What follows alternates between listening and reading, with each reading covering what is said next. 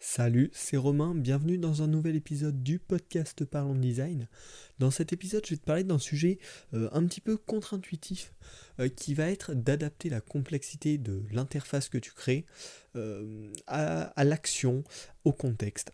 donc on va en parler dans cet épisode. Souvent, quand on parle d'améliorer l'expérience utilisateur, ça va passer par améliorer la rapidité de l'interface, la rapidité de l'application, par améliorer la simplicité d'interaction avec, le projet, avec l'application euh, donc euh, rendre plus simple euh, la réalisation de, des tâches et permettre à l'utilisateur d'apprendre rapidement à utiliser ton interface, voire de ne pas avoir à apprendre dans le meilleur des cas. Après ça dépend voilà, du, type de projet, mais souvent on, pense directement à ça quand on parle d'expérience utilisateur.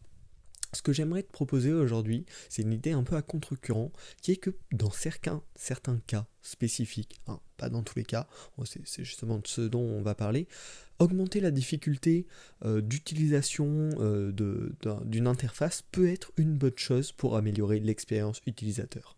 Euh, j'ai dénoté trois cas principaux dont je vais te parler immédiatement, et on va voir ensemble pourquoi plus simple ce n'est pas toujours mieux. Le premier cas, ça va être pour des plateformes un peu privées, pour des communautés privées.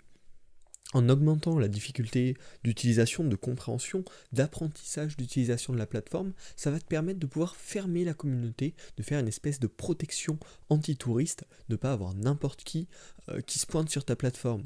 Donc euh, ça, ça va s'adapter au public que tu vises. Si tu veux faire un, projet euh, de, de, grande ampleur, on va dire grand public, ce n'est pas du tout adapté. Mais sur certains euh, certains projets, dont je vais te donner quelques exemples, euh, ça a été un vrai levier.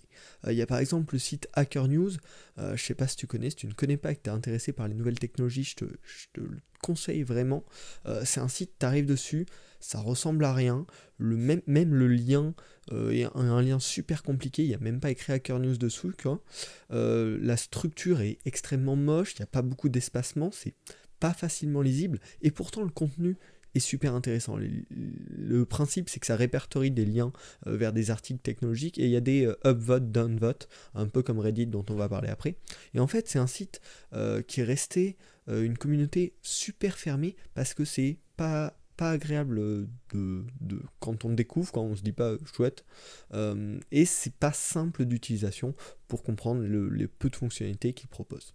Donc voilà, dans ce cas-là, c'est très bien utilisé. Euh, Reddit, j'ai écouté l'autre jour une interview de Léo Duff, un très bon YouTuber tech, j'aime beaucoup. Euh, qui parlait justement de Reddit, comme quoi pour lui c'était un peu le Twitter, mais un peu nettoyé euh, de, tout, de tout ce mauvais esprit euh, de Twitter. Euh, et justement, pourquoi? Parce que Reddit, c'est un petit peu compliqué d'utilisation. La première fois qu'on se pointe dessus, on a du mal à comprendre tous ces les Reddit, les subreddits, bref, tout, je, je m'y connais pas trop, mais je sais que les, les quelques fois où je m'y suis mis, justement, ça m'a repoussé parce que c'est compliqué. Et donc, ça permet un peu de nettoyer l'audience. Et le dernier cas, c'est Snapchat.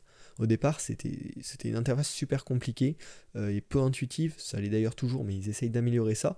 Et ça leur a permis en fait au début d'attirer toute une communauté ben, jeune déjà, qui avait une facilité avec les nouvelles technologies, et créer du bouche à oreille autour de l'application. Tiens, j'ai découvert cette fonctionnalité un peu compliquée d'accès, euh, regarde, regarde comment ça marche, et donc ça, ça a fait du bouche à oreille. Donc dans ces trois cas-là, ça peut être intéressant d'augmenter la difficulté d'utilisation de ton interface. Le second cas, qui est plus général, un peu moins original, c'est pour les tâches dangereuses. Euh, quand euh, l'utilisateur veut supprimer un contenu, réinitialiser un compte, récupérer un mot de passe, ce sont des actions relativement simples à réaliser, mais euh, qui ont un, impact important sur, euh, le, bien-être de l'utilisateur. S'il supprime son compte ou s'il supprime un contenu sans, le vouloir, il va forcément être frustré par cette expérience. Et du coup, dans ce cadre-là, on peut ajouter des étapes supplémentaires de sécurité qui ne sont pas forcément utiles pour accomplir la tâche, mais utiles pour protéger l'utilisateur d'une erreur dans l'interaction. Euh, donc bon, ça, se fait au quotidien. Euh, quand tu veux supprimer un truc, ça te demande une confirmation.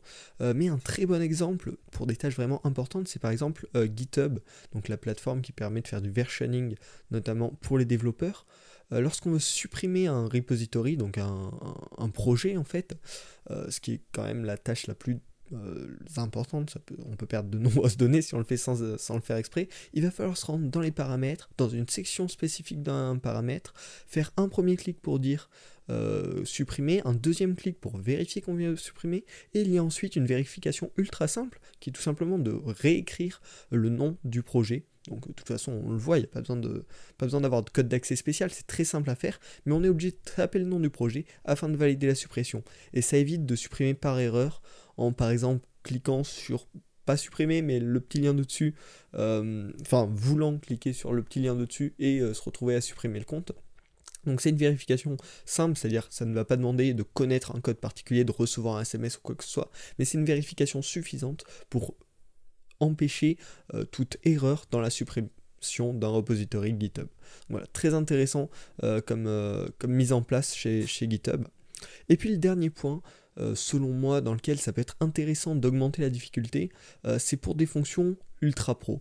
donc ça va notamment se se concrétiser voilà, sur des, applications, sur des logiciels un peu complexes avec différents niveaux de public. Euh, ça peut être une plateforme. Ouais, tout ce qui est plateforme en fait. Euh, plateforme où vous, allez avoir plusieurs publics dessus, il va y avoir la majeure partie euh, du public qui va utiliser une mineure partie des fonctionnalités, donc une grande partie des fonctionnalités va être inutile à l'utilisateur lambda, à l'utilisateur classique. Et c'est inutile de donner un accès facile à toutes ces fonctionnalités un petit peu euh, haut, level de votre, de votre interface, car elles sont, elles sont très spécifiques, elles vont correspondre à des actions simplifiques. Euh, simplifiques, spécifiques.